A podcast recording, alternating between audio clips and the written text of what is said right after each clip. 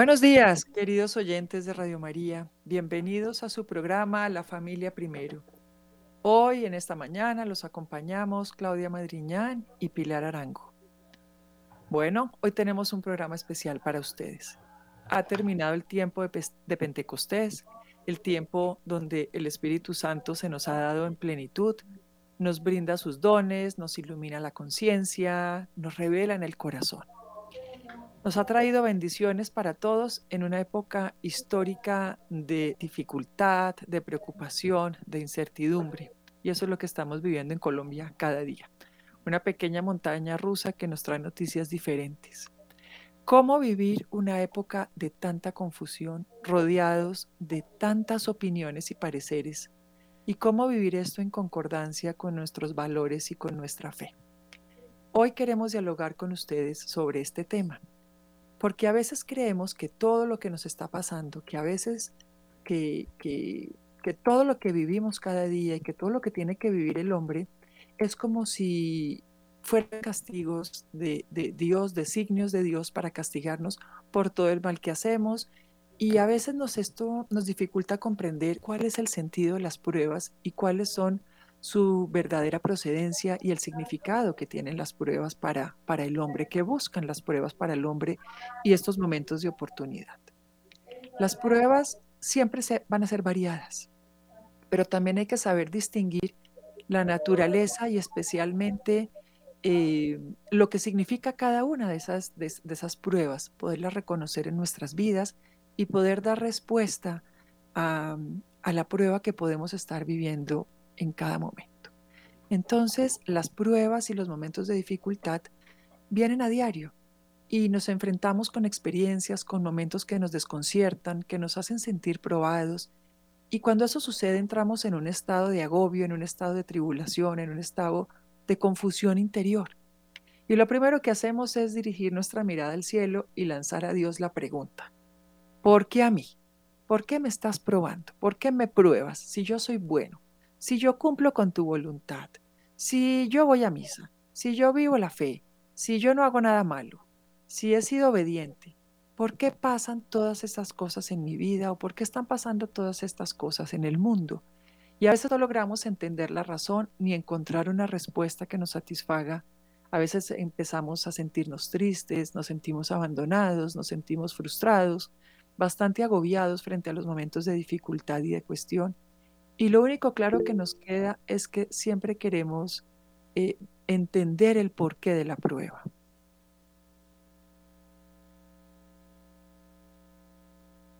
Claudia, ¿querías compartir algo con los oyentes? Eh, sí, Pilar, eh, pues sí, es importante pues que pensáramos en el porqué. Em, es bueno que entendamos que no siempre pues puede que esas pruebas vengan de Dios, puede, tengo entendido que hay varios orígenes y siempre debemos tener en cuenta de pues lo que nos decía el evangelio el viernes pasado es que pues que Dios es capaz de mover montañas. Tú pues qué nos puedes decir al Sí, las pruebas pues son los momentos de donde el hombre como que tiene que empezar a mirar sus vestiduras y sus problemas. Entonces, las pruebas tienen diferentes orígenes. Hay unas que vienen de Dios y Dios las permite. Otras las producimos nosotros mismos y otras vienen del propio mal.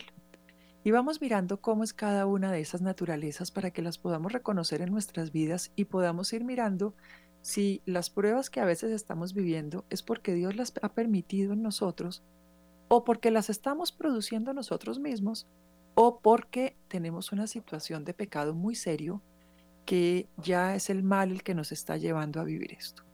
Entonces vamos a ir exponiendo cada una para que podamos ir comprendiendo el fin de cada una y así ir meditando estas circunstancias en nuestra propia vida y enfrentar cada momento con esperanza, pero también con objetividad.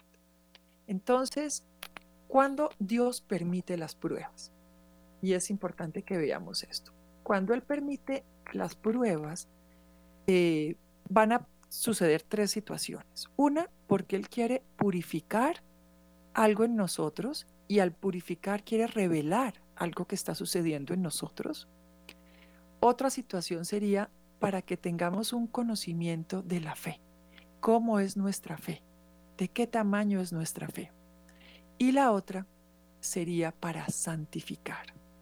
Entonces vamos a ir mirando cada una despacio. Cuando el Señor quiere purificar, cuando el Señor quiere revelar en nosotros, cuando mm, se vienen estas, digamos, características de pruebas, el Señor está buscando esos dos objetivos, purificar y revelar. Y esta es una prueba que es profundamente dolorosa, porque busca arrancar de nosotros lo que no nos conviene. Es como una forma rápida que utiliza el Señor para arrancar de nosotros algo que está amañado allí, que lo tenemos viviendo, pero que a veces ni nos damos cuenta o a veces nos hemos acomodado a vivir eso. Y entonces la única forma es arrancarla de tajo. Es un poco casi la prueba de San Pablo, que de tajo lo tumba del caballo y de tajo le hace una eh, purificación en él y una revelación. Y esta prueba es profundamente dolorosa porque nos saca de nuestra zona de confort, nos saca de, de, cosas que nosotros creemos que son muy cómodas, muy agradables, pero que en el fondo no nos convienen. Y es el medio que el Señor usa para poder hacer esto. Si no, si no lo pudiera arrancar de tajo, pues nosotros seguiríamos allí, viviendo y padeciendo cosas que nos perjudican, que nos hacen daño, que impiden la santidad de nuestra alma y que a la larga nos impedirá entrar al cielo fácilmente. Entonces, estas pruebas buscan purificar y revelar. Entonces, una persona que vive una purificación, se tarde que temprano se tiene que enfrentar a una revelación, a una verdad, a un reconocer qué está pasando en mí y qué debe cambiar. ¿Cuánto demora la persona en darse cuenta de esa revelación que el Señor pretende para ella? Pues digamos que esa es una relación directa con el dolor que está padeciendo. Entonces, a veces eh, la purificación, digamos, está quitada para quitarnos un comportamiento nocivo. Entonces, el Señor va a permitir esa prueba bajo esa dura experiencia de despojarnos una tendencia o algo que nos lastima y que nos lleva por un camino de equivocación, de enfermedad, de pecado. ¿Por qué el Señor quiere ello? Porque Él no quiere el mal en nuestra vida, porque Él no quiere que nosotros vivamos el mal, pero Él quiere quitarnos esa maña, esa característica, eso que nos hace daño y nos exige una cuota de sacrificio. El Señor vivió una pasión y la pasión tuvo sacrificio, tuvo entrega, tuvo despojo, tuvo, tuvo eh, que enfrentarse a un dolor. Y el Señor nos invita a vivir un poco esto con Él para que esa maña y ese eh, pecado y esto que tenemos en nosotros se pueda quitar de tajo. Y por eso nos exige una cuota de sacrificio, nos exige una cuota de trabajo, porque nos hace parte de ese plan de salvación. Y especialmente la vivencia del Espíritu está dada para que pueda haber una colaboración estrecha entre Dios y la criatura. Entonces, cuando el Espíritu puede revelar, es cuando Dios y la criatura empiezan a trabajar como en una sociedad, donde el Señor hace una parte, pero el hombre va haciendo otra parte. Y solo así se hace un trabajo en conjunto donde el Señor va quitando lo que no nos conviene, pero el Espíritu va revelando en nuestro corazón qué es lo que pasa, por qué estamos viviendo eso, por qué estamos teniendo esas situaciones un poco de maña y así es como se podrá modificar un poco esto. Entonces, viene esta purificación que va a tener dos momentos. Uno, el dolor, con el cual el Señor quiere extirpar, y otro, el de revelar. Es allí donde la criatura debe ser consciente de qué tiene, dónde está su debilidad, dónde está su maña, dónde está su dolor. Y con el dolor de la experiencia, el Señor va a revelar y esa costra de los ojos va a caer para que podamos ver nuestra pequeñez podamos reconocer nuestra equivocación y entonces se puede dar un cambio y una transformación. Somos pequeños, el Señor es demasiado amoroso y Él quiere lo mejor para nosotros, pero a veces como un padre que tiene que ser fuerte con un hijo, que tiene que llevar al hijo a alguna situación de dolor, de sacrificio, para que el hijo entienda lo que no ha querido entender, lo que no ha querido aceptar, lo que no ha querido valorar. Entonces, eh, esa sería una, digamos, características de la prueba. Esto tiene un, gran ejemplo en San Pablo, como dice Pilar, eh, pero quisiéramos pues que nos explicara, eh, explicaras un poquito más lo que, pues con un ejemplo como de la vida cotidiana de nosotros, pues cómo se presentan eh, esta purificación y esta revelación. Bueno, digamos que mm, podemos poner un ejemplo, algo que, que pueden vivir nuestros jóvenes hoy. Nuestros jóvenes están sufriendo constantemente de vivir relaciones complejas. A veces buscan eh, enamorarse o creen que están enamorados de, personas y a veces simplemente lo que están es generando apegos. Apegos por afecto, apegos por soledad, apegos por necesidad, apegos por imagen, bueno, en fin, digamos muchas situaciones eh, y los van llevando a vivir unas relaciones enfermas, unas relaciones que no son convenientes para ellas y que son historias que están equivocadas constantemente. Entonces, terminan una relación, inician otra con patrones similares. Aunque sean historias distintas, pero tienen unos patrones similares de conexión. Entonces, ¿cuándo va a suceder que esta persona, esta niña, este joven, entienda cómo son las formas en las que está conectando con los demás, cómo son las formas en las que está buscando eh, relacionarse, cómo son las formas en las que está buscando encontrar una pareja y cómo son las, eh, los apegos que está generando pues digamos que vivirá procesos dolorosos, vivirá muchas situaciones de muchas relaciones enfermas hasta que se da cuenta que, carambas, es que yo no estoy buscando relaciones sanas porque me enamoro de esta manera, o me enamoro de personas de, este estilo, o me enamoro de buscando tal cosa. Entonces no estoy viviendo la posibilidad de un amor sano, de un amor verdadero de acogida y donación, un amor que viva en la libertad, un amor que, que pueda verdaderamente ser una unión de dos, pero con, un reconocimiento del valor de cada uno, sino simplemente son relaciones que el pegante, digamos, es enfermo, es un pegante eh, disfuncional. Entonces, obviamente esas relaciones no van a llevar a matrimonios sanos, a matrimonios santos y las personas van a quedar muy lastimadas. Entonces, el Señor permite que lo viva y lo vuelva a vivir hasta que entienda, hasta que de pronto alguien viene y le dice, oiga, le está pasando esto, o hasta que la persona dice, verdaderamente mi vida está muy caótica, mi corazón está muy enfermo y estoy mal. O sea, paso de brazo en brazo, de hombre en hombre o de mujer en mujer y, y definitivamente no estoy pleno, estoy muy mal, necesito ayuda. Entonces ahí es cuando esa purificación de ese dolor que la persona ha vivido en esas relaciones le permite una revelación de por qué está pasando eso en su vida. Y ya ella entrará en un proceso de terapia o, o a veces simplemente con un darse cuenta de lo estoy haciendo mal, cómo lo puedo empezar a hacer diferente. Ya eso va siendo una revelación en su vida, ya el espíritu está hablando y le está mostrando una tendencia, una forma de relacionarse enferma. Entonces, ¿cuánto dura esto? Hay personas que pueden pasar por una, dos, tres, cinco, diez o veinte relaciones y de pronto no se dan cuenta que el Señor desde la primera les está revelando, desde la primera les está mostrando, pero se mantienen allí porque están un poco enseguecidos. Entonces el Señor necesita que el dolor y las circunstancias se incrementen un poco para que la persona pueda ver, porque si no, no ve, si no, no entiende, si no si no dice eso no es verdad. Cuando alguien le dice, mira, estás teniendo relaciones enfermas, la persona puede decir, no, eso no es así, eso no es verdad, eh, eh, mi relación es perfecta, mi relación está armónica, eh, tal cosa, y, y es todo lo contrario. Entonces tiene que vivir pequeñas dosis de dolor fuerte para darse cuenta de que verdaderamente no lo está viviendo bien. Entonces ese dolor lleva a una purificación, pero también lleva a una revelación. Entonces, y la prueba termina cuando la revelación se da completa en la persona. ¿Cuándo terminó la prueba de San Pablo? Cuando tuvo la revelación completa. Luego ya empezó un proceso de, conversión. ¿Cuánto tiempo duró ciego? Tres días. ¿Cuánto necesitó tres días para poder estar ciego y sentir lo que el Señor quería revelar y lo que el Señor quería mostrar en él?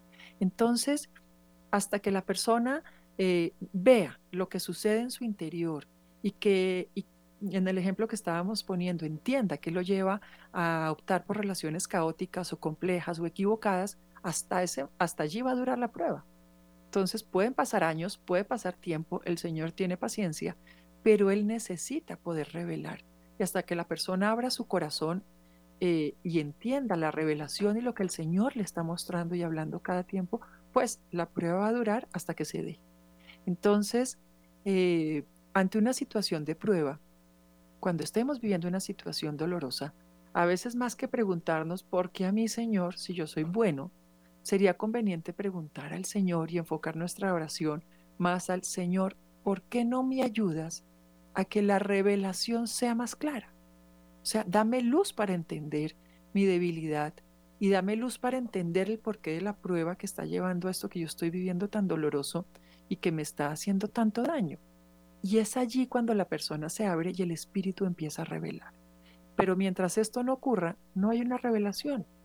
Y esa prueba de la purificación continuará. Entonces, serán personas que van a ser mm, siempre probadas en el mismo tema. Y la gente dice, no, es que yo soy de malas para el amor, o yo soy de malas para el trabajo, o yo soy de malas para tal cosa. No, no es que eres de malas, es que simplemente estás viviendo en una situación que el espíritu no te está pudiendo revelar por qué es el de malas de lo que estás viviendo y simplemente acabas por vivir estados de frustración. Entonces, esa sería una. Revelar. El Señor quiere purificar para revelar. Entonces, que nuestra oración esté centrada para pedir luz. Y acabamos de pasar la fiesta de Pentecostés. Entonces, el Espíritu vive pleno en nosotros, pues pidamos esa luz. Luego, habría otro momento de lo que el Señor permite. Por ejemplo, es el conocimiento de la fe. Esa prueba tiene un propósito claro y tiene un propósito que es el de conocernos y el de probarnos en la fe. ¿Qué quiere decir esto? A veces la prueba no está solamente encaminada a purificar, a veces la prueba está encaminada al conocimiento, a entender. Aunque digamos que la de purificar también tiene un conocimiento explícito, pero esta del conocimiento de la fe está encaminada al conocimiento. Y no es que el Señor desee conocer el tamaño o el grado de nuestra fe, porque comúnmente nos equivocamos y creemos que el Señor nos está probando en la fe, le está probando la fe que tiene, te está probando en la fe. No, el Señor conoce nuestra fe, Él sabe hasta dónde llega nuestra fe conoce nuestra fortaleza, Él conoce nuestra debilidad. Y la pregunta del conocimiento es, ¿nosotros conocemos la fortaleza y la debilidad de nuestra fe? ¿Conocemos la naturaleza de nuestra fe? ¿Sabemos hasta dónde llega nuestra fe? ¿Sabemos hasta dónde es una fe centrada y sostenida en una roca sólida? Es más, ¿sabemos qué significa la fe? ¿Qué tan grande, qué tan amplia, qué tan consolidada? Porque el Señor sí lo sabe nosotros cómo está. Pero la pregunta es para nosotros. ¿Sabemos cómo está? Y entonces muchas veces el Señor permite la prueba para que conozcamos cómo es nuestra fe, cómo es nuestra capacidad de saber que aunque las cosas sean imposibles, algo bueno va a pasar. Que podemos creer hasta en lo imposible, que podemos abandonarnos plenamente, que podemos confiar plenamente y confiar plenamente en el Señor. Pero lo que nos dificulta esa confianza plena es el poder abandonarnos en el Señor. Poder no es solamente creer en Dios, es creerle a Dios. Entonces, la, digamos que la prueba estaría en cuánto soy capaz de creerle a Dios. O creo en Dios, pero Señor, no te metas hasta aquí porque este terreno ya es mi reserva forestal y si entras aquí de golpe me lo dañas. Si entras aquí de golpe, no sé qué pueda pasar. Y entonces no confiamos plenamente, no nos soltamos plenamente. Y entonces, ¿en qué empezamos a centrar nuestra seguridad, nuestra confianza, nuestra fidelidad. Estamos viviendo, por ejemplo, en Colombia una época de mucha confusión. De mucha incertidumbre, de mucha de mucho miedo. De miedo en las finanzas, de miedo en la salud, de miedo en el país, de miedo en el futuro, de miedo en muchas cosas. Entonces, digamos que este es un momento también de, de que casi que se podrían juntar los dos, las dos situaciones de la prueba. Estamos viviendo una purificación, pero algo nos está queriendo revelar el Señor, algo nos está queriendo mostrar. ¿Cómo está el corazón del colombiano? ¿Cómo estás viviendo el amor? ¿Cómo estás viviendo la, la, vida en Dios? ¿Cómo estás viviendo? ¿Cómo está tu corazón? Y posiblemente haya purificación y revelación, pero también nos está mostrando de qué tamaño es tu fe. ¿Cuánto te puedes abandonar en mí en el momento más difícil en que estés viviendo el momento más difícil? Y eso es muy complejo, porque una de las situaciones que nos queda con la caída es el escondernos de Dios. Entonces a veces cuando estamos viviendo momentos dolorosos nos escondemos de Dios, peleamos con Dios, criticamos a Dios, juzgamos, le cobramos, le decimos hasta cuándo. Y entonces el Señor dice, ¿cuánta purificación necesitas tú? ¿Cuánta purificación necesita tu familia? ¿Cuánta purificación necesita Colombia para que entiendan la revelación que les he llevado y que les he mostrado durante tanto tiempo? Tanta misericordia con un país, tanto amor con un país, tanto amor con un colombiano y cómo y cuánto se ha podido revelar en el corazón. ¿Y ahora cómo está tu fe? ¿Cómo está tu confianza? ¿Te puedes abandonar plenamente en mí?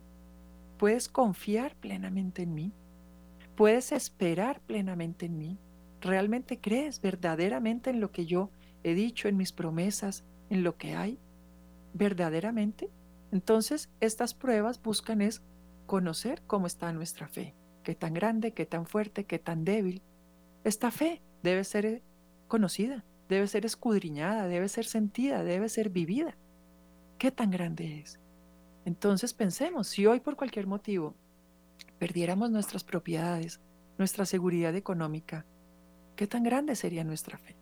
Muchos colombianos estamos viviendo momentos de angustia económicas. ¿Qué tan grande es nuestra fe? ¿Qué tan grande es nuestra fidelidad?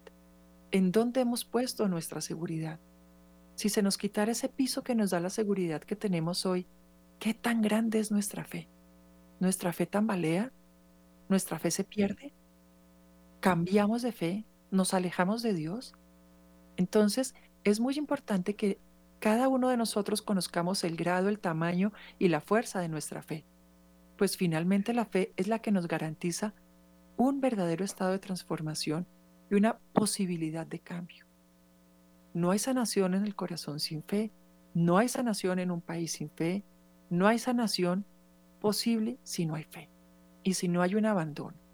Entonces, esa fe y esa confianza son conceptos que son paralelos, son conceptos similares, pero son conceptos diferentes.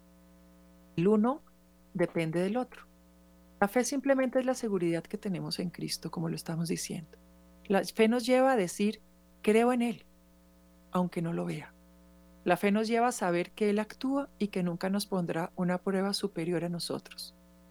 Pero la fe, esa seguridad plena en Dios, tiene un hijito. Y ese hijito se llama confianza, que es la capacidad que tenemos de abandonarnos. Entonces, la fe nos lleva a creerle a Cristo. Y la confianza que está nacida en esa fe nos lleva a poder abandonarnos en Cristo. Entonces, eh, la fe nos lleva a decir no en Él, pero me puedo abandonar en Él. Esa es la pregunta que tenemos. Y es ahí donde tenemos que mirar si de pronto la prueba que podemos estar viviendo en nuestra familia, en nuestra situación, está buscando revelar o está buscando mirar la fortaleza y la fuerza de nuestra fe, la capacidad de abandonarnos, la capacidad de confiar. Y entonces ¿Qué puede estar sucediendo cuando, cuando nuestra fe es débil? Pues simplemente empezamos a ejercer control, empezamos a controlar las cosas, empezamos a controlar las personas, empezamos a creer que todo depende solamente de nuestras fuerzas y de nuestras posibilidades. Y todo es una sociedad con Dios.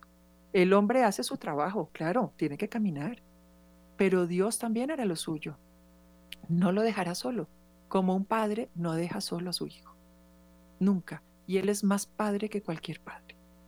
Y Él es más confiable que cualquier padre humano. Entonces, siempre va a estar.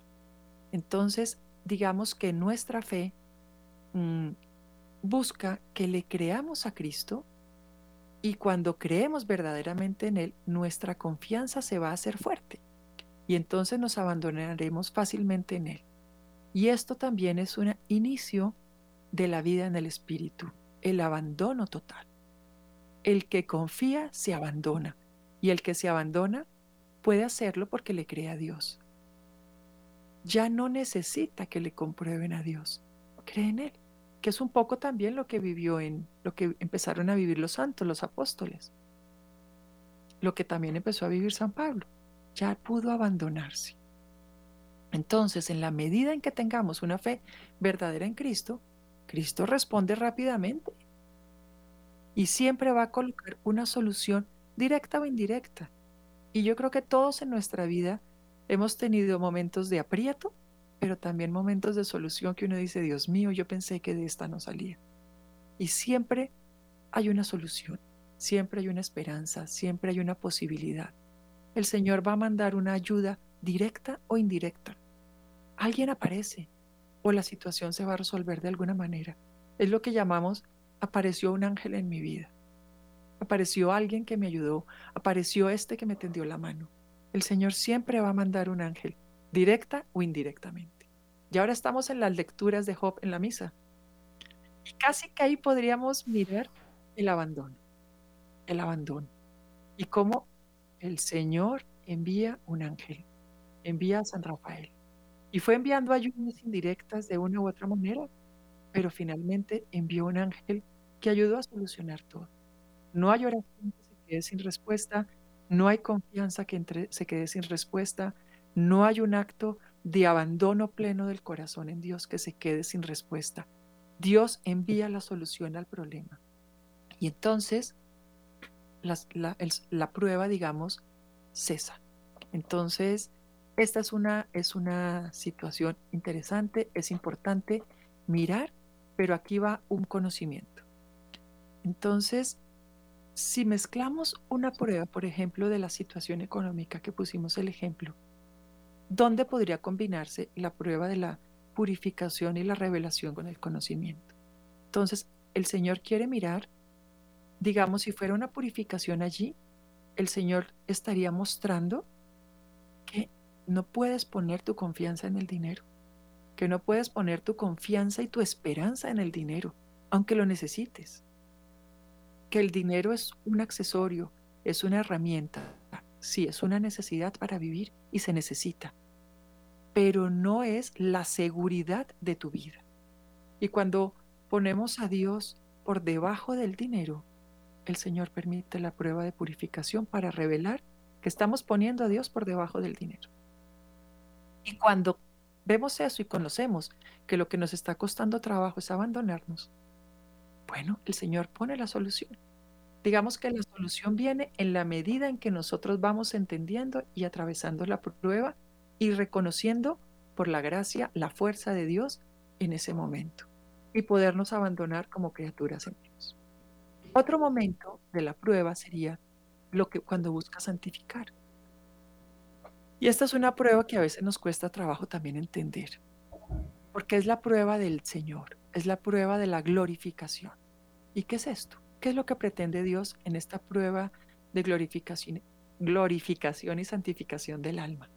El virtuosismo pleno. Entonces, es la historia que conocemos de grandes hombres y de mujeres santos, del Padre Pío, de la Madre Teresa, de la Madre Laura en nuestra tierra, de muchos santos, y uno pensaría que ya por ser santos el Señor no los prueba. Y se podría decir que si es santo y bueno, ¿por qué el Señor a veces les mandaba tantas pruebas y tantos momentos de dificultad. ¿Y qué sucedía allí? Allí el Señor no buscaba sino una escuela de santificación del alma. Quería que esa alma alcanzara el virtuosismo pleno y siguiera creciendo y creciendo en un encuentro profundo con Dios. Era casi terminar de construir esa imagen y semejanza en ellos. Entonces, es un escenario distinto, pero también es un escenario doloroso, porque estos santos se angustiaban, se preocupaban, se dolían. Permanentemente era una lucha constante, un dolor fuerte en un alma santa, un alma buena que se sacrifica, que ora, que, que ora en silencio por todos, que lucha por todos, que se entrega por todos. Y, y entonces uno diría, pero ¿por qué? Y es un poco el caso de, de Santa Teresa, que en un momento también de cansancio en su prueba le decía, si así tratas a tus amigos, ¿por qué ya entiendo por qué tienes tan pocos?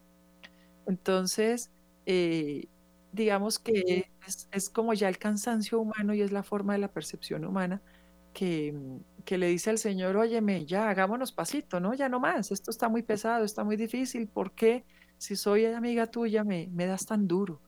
Y el Señor casi que le podría decir, eh, es que te estoy santificando en el dolor y ese dolor, esa angustia, yo la tomo para los necesitados, para santificar a los demás, para santificarte más a ti, para hacerte mejor y para llevar más bendiciones al que necesita más bendiciones. Entonces es una unión casi íntima del santo con el Señor en el dolor para ayudar a los demás. Y es una prueba permanente y es una prueba unida a las llagas, cuando hay las llagas, unida al dolor del sacrificio, unida a una vida de oración por tantos. Y, es, y es una prueba fuerte, pero también tiene gloria. Claudia, ¿querías compartir algo? Eso es muy cierto, pues si los, si los santos necesitan santificarse, ¿cuánto más necesitamos santificarnos nosotros? Eh, pues han sido muy claros todos estos ejemplos que tú nos has mandado sobre, nos, has dado sobre cómo Dios permite a veces pruebas en nosotros. Eh, pues síguenos contando un poquito sobre qué otra clase de pruebas hay. Bueno, digamos que ya pasamos como las pruebas que Dios permite. Ahora hay otro estilo de pruebas que son las pruebas del mal, lo que hace el mal. Entonces, son pruebas que vienen directamente del pecado. Y es la persona que se empecina en vivir en un pecado.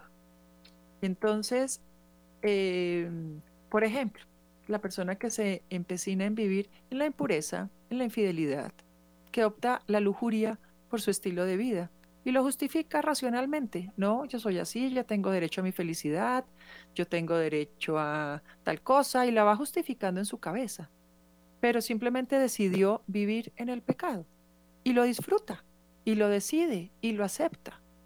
Entonces, eh, y, pensemos como para poner en, otro ejemplo cotidiano del mundo de hoy, el hombre o la mujer que es infiel a su esposo o a su esposa y que esa infidelidad, esa lujuria vive y raya en la enfermedad, una enfermedad de la lujuria.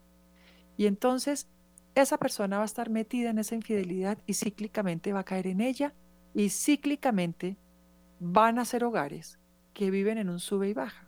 Va a ser una relación de pareja totalmente catastrófica. Entonces, viene la prueba porque el esposo o la esposa es infiel, viene el dolor, viene la pelea, viene el distanciamiento, pasa el tiempo, se perdonan, porque entonces resulta que el otro está querido, vino, pidió perdón, entonces se perdonan, vuelven y se juntan, viene la expresión de todo está perfecto, todo se arregló, pasa el tiempo, vuelve y empieza el ciclo, la persona vuelve y cae en la infidelidad, nuevamente se descubre la infidelidad y nuevamente aparece esa purificación. Nuevamente la pelea, el distanciamiento, pasa el tiempo, vuelve y juega. Y son familias, son matrimonios que viven en ese ciclo, sube y baja, dele que dele, y son estados enfermos de, matrimonios de esta época. Entonces, ¿qué pasa allí? Allí la prueba es por acción directa del demonio. Ya tiene a uno de los dos en la enfermedad, en un pecado permanente. Y en ese estado casi que se puede llegar a veces a una posesión de una enfermedad profunda del mal, de un demonio de lujuria. Y entonces, cuando el matrimonio mira hacia atrás y dice, uy, ya llevamos 5, 7, 10, 15 años en este rollo, no es la primera vez que me lo hace, pero esta vez sí va a ser la última. Y no, no es la última. Porque allí vive un demonio, vive el mal, vive la lujuria. Y entonces ese demonio ¿qué hace? Muestra el caramelo Y cuando los dos estaban felices con el caramelo, vuelve y pone el dolor. Y allí la prueba no es de Dios, es del demonio y está motivada por una enfermedad de un vicio capital. Es un caso vivo y real, donde la prueba no viene de Dios, sino del mal. Pero a veces la persona se confunde y cree que es de Dios. Ahora bien, aunque venga del mal, Dios no va a permitir cosas eh, más allá de, esto. O sea, el demonio tampoco tiene un poder absoluto sobre la persona. Pero el demonio obra sobre la persona cuando la persona le abre la puerta y lo invita a vivir en él. Entonces, hay cosas que, que, que el mal nunca podrá tocar, ciertas cosas del alma que va a siendo probada porque Dios no se lo permite. Y recordemos el caso de Job, que, que lo estamos leyendo en las lecturas de ahora. Pero, aunque hay cosas que no van a ser tocadas por el mal, ¿cómo romper este ciclo? Entonces, ¿qué se necesita allí? Una profunda revelación, un proceso de conversión y un proceso de sanación, pero la sanación y la conversión no se logran en tres o cuatro meses. Son unos procesos profundos y largos. Y por eso es tan importante que la persona esté abierta a una revelación, esté abierta a un conocimiento de la fe, porque a la larga eso es también lo que le va a ayudar a salir, pero que también tenga una revelación en el entender que está decidiendo el mal para su vida, que está viviendo una tendencia de lujuria, que está optando y está generando dolor para los demás, y que tiene que empezar a hacer cambios en su vida. Entonces, em, y es importante a veces en los procesos de noviazgo, cuando se empiezan a dar estos signos y estos síntomas y estas situaciones, eh, poder mirar y reconocer las tendencias. Ese es el sentido del noviazgo. Poder mirar qué hay más allá. ¿Cuáles son las tendencias que vienen en el otro? Poder reconocer signos. Poder mirar cómo son las características del amor. Pero los noviazgos de ahora lo que están buscando son cuerpos y están cayendo en vicios y situaciones que, que no les permiten poder mirar los signos que pueden evitar momentos de pecado capital, de mucho dolor, de mucha prueba y de mucha circunstancia. Entonces, es muy importante que en, esto, en este estado eh, es, es, es peligroso y hay que estar reconociendo porque se puede llegar muy fácil a un camino de odio por impotencia y eh, se vive especialmente en los familiares de la persona que puede vivir la lujuria o este pecado capital, siguiendo el ejemplo que estamos poniendo.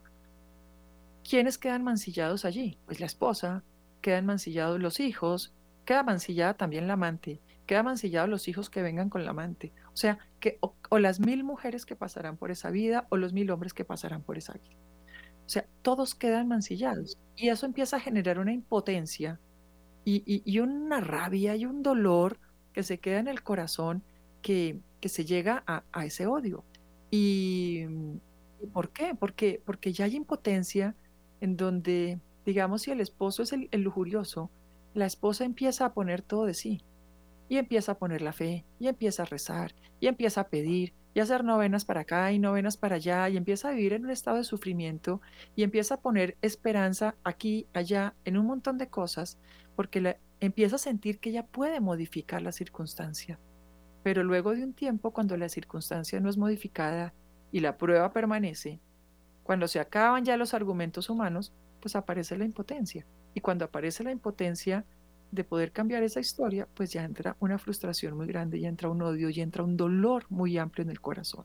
Entonces, el odio que empieza a aparecer es simplemente el disfraz que tenemos que no nos permite reconocer la impotencia ante ciertas circunstancias y el entender que el cambio del otro no depende de mí y que cada uno es responsable de su propio cambio y que nadie puede cambiar a otro. Entonces, eh, y ahí empieza, digamos que ahí podría ser como la prueba de revelación para la esposa, entender que ella no puede cambiar al otro y que no lo puede cambiar como ella espera que el otro cambie. Y como esa impotencia pasa, pues digamos que ella podría vivir un espacio de revelación, de entender, no depende de mí. Y ella tendrá que mirar qué eh, decisiones toma para proteger ella, su corazón y proteger el corazón de sus hijos. Pero, pero digamos que empiezan los dos a entrar en unas pruebas complejas. El uno porque la prueba se la pone el mal y lo contamina con vicio capital, y la otra por impotencia, por querer controlar las cosas. Eh, es muy bonito lo que nos están mostrando, cómo viene una cadena de heridas que pues que casi que eh, la única sanación es la confianza que el hombre tiene en Dios. Eh, y es una forma de sanar esa, pues, esa impotencia y, todas esas heridas que se han producido en, en nuestra vida. Eh, bueno, estábamos hablando aquí que pues cuáles son, son pruebas eh, producidas propiamente por el mal, pero también existen pruebas del propio hombre, generadas por el propio hombre. Claro, digamos que las, las pruebas del mal siempre se van a reconocer en comportamientos de vicio capital, lo que el mal nos pone. Digamos que los vicios capitales siempre son comportamientos y, nos permite reconocer eso. O sea, cuando hay comportamientos de vicio, eso es mm, por lo general, pues obviamente los frutos van a ser mucho dolor y mucha herida hasta llegar casi a la muerte. Entonces, em, esa, esa, esa situación del mal, pues es compleja y requiere también dependiendo del nivel de profundidad en la que la persona va cayendo, ¿no? Porque un vicio va trayendo otro vicio y otro vicio y otro vicio y eso se vuelve una situación muy compleja. Las pruebas del propio hombre eh, digamos que sería como un tercer escenario. Y ese tiene que ver con nuestro libre albedrío, digamos, con nuestra capacidad de decidir. Y, es como reconocer que hay, que hay pruebas que, que unas de Dios, otras del mal, pero hay otras que vienen de nuestra propia terquedad, de nuestro empecinamiento en nuestra terquedad, de querer mantenernos en nuestra ley, en nuestra palabra. Digamos que es las, las mismas que nos ponemos nosotros tienen que ver como con una soberbia superior. Entonces, eh, ahí vamos a vivir cíclicas. Digamos que cuando miramos todas las pruebas, todas pueden estar un poco relacionadas y aquí las estamos como dividiendo para uno poder ir entendiendo, porque, porque el ser humano necesita como que se, se le dividan las cosas para que pueda haber una comprensión. Pero cuando miramos, casi que están todas muy relacionadas. Entonces, esta del libre albedrío es eh, cuando nos queremos mantener en nuestra propia ley. Hay gente que se le dice, oiga, no haga eso porque mire, pues mire que sí se puede. Pues mire que sí lo puedo. Pues mire que tal cosa. Y acaban cometiendo montones de errores, montones de circunstancias, montones de situaciones por tercos, por no querer ver, por no querer mirar. Y empiezan a caer en situaciones cíclicas, en comportamientos cíclicos eh, que no solamente van a estar relacionadas con el aspecto económico, laboral o sentimental, sino que están en muchos aspectos que son historias de personas que vemos, decimos, pobre tipo, es que no le sale una, es que es probado en todo, es que en lo emocional, en lo laboral, en lo espiritual, en las relaciones, en todo. No, es que es del de malas. No, no es que sea el de malas, es que es el del terco. Entonces hay que mirar esta persona que, que pareciera que está en el de malas de todo, o sea, qué mirada tiene y qué soberbia superior hay sobre él que, que lo hace mantenerse en una ley que siempre mete la pata en todo y que esa terquedad lo lleva a cometer montones de errores y montones de decisiones equivocadas que arrastra a su familia, se arrastra a él mismo, pero a veces es simplemente porque, como se dice vulgar o coloquialmente, porque quiero. Entonces, eh, conocemos personas absolutamente tercas, que se les muestran los errores, que se les dice la equivocación y siempre la respuesta, pues no, eso no es así. Que, no me, que me dice que no se puede, pues mire que sí se puede. Que me dice que no haga eso, pues mire que sí lo hago. Que me, bueno, entonces obviamente son personas que ellas mismas se ponen sus pruebas de dolor por su propia terquedad y acaban sintiéndose después totalmente victimizadas, pero es por su propia terquedad. Entonces la naturaleza de la prueba es la terquedad es la terquedad. Y son personas que viven generalmente en sus leyes, escuchan y atienden consejos, pero no los procesan, no los hacen vida, no los hacen carne, no aprenden de las experiencias, pero tampoco están abiertos para recibir, ni para, para entender, ni para vivir en un estado de humildad de reconocer, oiga, sí, metí la pata y para la próxima cojo el aprendizaje y lo hago diferente. No, estos se mantienen terquitos en su propia ley. Entonces, eh, la información, digamos, que entra por sus oídos, se queda un ratico ahí en la cabeza, pero no baja al corazón. Y es la terquedad viviente. son personas que siempre serán probadas precisamente por su soberbia. Son tercos y viven siempre en su ley, supera esto y supera, digamos, esto el, el querer controlarlo todo. O sea, este no es el controlador, este es el ciego en terquedad. Porque hay personas que controlan, pero no, digamos que hay momentos y que pueden reconocer. Cuando uno les dice, oye, estás controlando esto, la persona le dice, oiga, no me imponga esto porque no me siento cómoda, como que la persona reconoce y dice, oiga, sí, tiene razón. Pero es que este no reconoce, como que entra, pero no procesa, no se hace carne, no se hace vida, o sea, se mantiene en su ley. Casi que podríamos decir que es un poco ciego, sordo y mudo, como la canción de Shakira, y siempre se mueve en una tendencia hacia su propio parecer. No, no, no escucha. Entonces, em, es una soberbia superior. Es la persona que cree que todo lo sabe, que todo lo puede, eh, pero en el fondo, fondo de su corazón acaban odiando profundamente. Porque acaban metiendo la pata y viven con una máscara de querer demostrar que no la metieron. Entonces es una confrontación muy complicada porque, porque claro, llega la esposa, llegan los hijos, papá, pero ¿por qué hiciste esto? Oye, pero ¿por qué hiciste esta inversión? Oye, pero ¿por qué? Porque sí y punto y porque sí y no, digamos que no, ni rajan ni prestan el hacha. Entonces eso es complicadísimo porque son personas muy conflictivas, pero en el fondo viven llenas de odio, llenas de rabia, llenas de resentimiento y culpando a todo el mundo porque ellos están en su ley. Entonces, eh, estas son también personas que necesitan un proceso de sanación, obviamente necesitan que haya una revelación, pero su corazón no está abierto a la revelación, no está abierto al entender. Y digamos que el comprender la fortaleza de la fe, pues tampoco están abiertos a esto, porque ellos solitos resuelven y ellos solitos se sienten su propia seguridad. Entonces, eh, digamos que las familias pasa mucho eso, pero también a veces vamos viendo en la vida de los políticos unas terquedades que van viendo y van llevando a la gente a, muchas situaciones de dolor mm, que no logran hacer una empatía con la necesidad de los demás, sino simplemente van en su propia ley, en su propio parecer, en su propio capricho. Entonces, em, es muy conflictivo y no hay una capacidad de entendimiento ni de razón.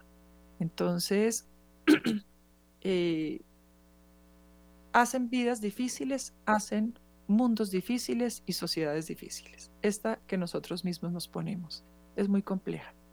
Y mm, digamos que para poder atravesar las pruebas y poder entender un poco las situaciones de las pruebas, pues necesitamos entender la fe, necesitamos entender la confianza, necesitamos entender el abandono, necesitamos todos los días pararnos y, pedir en nuestra oración, Señor, revélanos. O sea, hoy, por, hoy, qué, hoy qué, ¿dónde estoy metiendo la pata? Hoy, ¿por qué me estoy sintiendo así? Muéstrame y revélame. Hoy, ¿por qué cuando yo hablo, eh, de pronto todos salen corriendo? Si yo siento que mm, de pronto mm, no estoy diciendo nada grave, pero será el tono, será la forma, será mi estilo, será que me impongo, será que controlo. O sea, pidamos revelación para que no tengamos que vivir momentos dolorosos donde nos sentamos muy frustrados. Entonces, miremos eso y también evaluemos el tamaño de nuestra fe, dónde estamos poniendo nuestra confianza. Y, y la verdad que sí, empezamos a vivir una vida más plena en el espíritu, más, más donde el espíritu revela, más donde nuestro corazón se abre, más donde mm, eh, estamos como más abiertos, más sensibles a Dios, pues obviamente los momentos y, se van a poder enfrentar diferente, diferente. Entonces, eh, yo creo que eso va haciendo eh, cosas diferentes. También para los padres de familia, hay que tener cuidado en esas terquedades que a veces tenemos y que las ponemos como mandatos familiares y que son así y a rajatabla, porque porque a veces acabamos imponiendo cosas y generando también en nuestros hijos legados que los van llevando a vivir de este estilo de formas, con una soberbia muy fuerte o con una confianza puesta donde no toca o con, con, cosas que no son. Entonces, eh, tenemos que tener esa sabiduría en la paternidad para poder vivir cosas diferentes. No sé si quieras complementar con algo, Claudia. Ya estamos casi al final de, del tiempo. Sí, sinceramente, pues ha sido muy interesante lo que nos has explicado, Pilar. eh, el día de hoy. Mm, yo creo que solamente queda que debemos, pues, ojalá todos los días hiciéramos una oración pidiéndole al Señor eh, que nos dé humildad eh, y que nos permita, pues, cada vez ver lo, grande que es Él, creer más en Él, creer que, pues, no todo lo puedo hacer yo y que, pues, que nos dé más fe Em, y que pues debemos abandonarnos en Él. Eh, ahora pues te pedimos Señor que nos muestres lo que debo hacer y lo que debo actuar. Eso pues ojalá lo dijéramos todos los días, lo que debemos decir, lo que debemos callar. Y que el Espíritu pueda profundamente revelar en nuestro corazón y que estemos abiertos, estemos abiertos. Y que cuando, mm, digamos, como que, nos permita mirar cuando estamos viviendo en nuestra ley o cuando estamos viviendo en una maña, porque a veces necesitamos que nos revelen cómo es nuestra maña, antes de que el Señor no la erradique eh, a su estilo, porque es doloroso, pues eh, que nos revele cuál es nuestra maña, cuál es nuestra forma, cuál es nuestro estilo, mm, por qué actuamos de esta manera, por qué respondemos de esta manera, por qué Mm, a veces nos sentimos en unos estados de ánimo tan frustrados. Simplemente a veces lo que necesitamos es revelación del Espíritu para que podamos hacer cambios profundos en nuestra vida. Y sí, la fe es una virtud teologal, es una virtud que, que, que nos fue dada en el bautismo, es una virtud que viene de Dios y hay que pedírsela a Dios. Y que cuando tengamos pruebas en la fe, pruebas en, en el no creer, en el no confiar, a veces lo que tenemos que sacar es nuevamente la oración que se hizo sobre nosotros en el bautismo y volverla a hacer y volver a reactivar esa llama divina del sacramento que recibimos para que vuelva y el Señor sople y sople y podamos volver a, entender que somos criaturas, que somos limitados, que nos tenemos que abandonar en el Señor. Entonces, em, terminamos por hoy. Eh, pedimos las gracias del Espíritu Santo sobre cada uno de nuestros oyentes, sobre nosotros, sobre Colombia, sobre nuestra patria, para que verdaderamente pueda haber una revelación profunda en el corazón de los colombianos y haya respuestas rápidas de santidad y una Colombia que clame al Señor, que busque al Señor y que lo siga Él. Dios los bendiga, nos vemos en 15 días.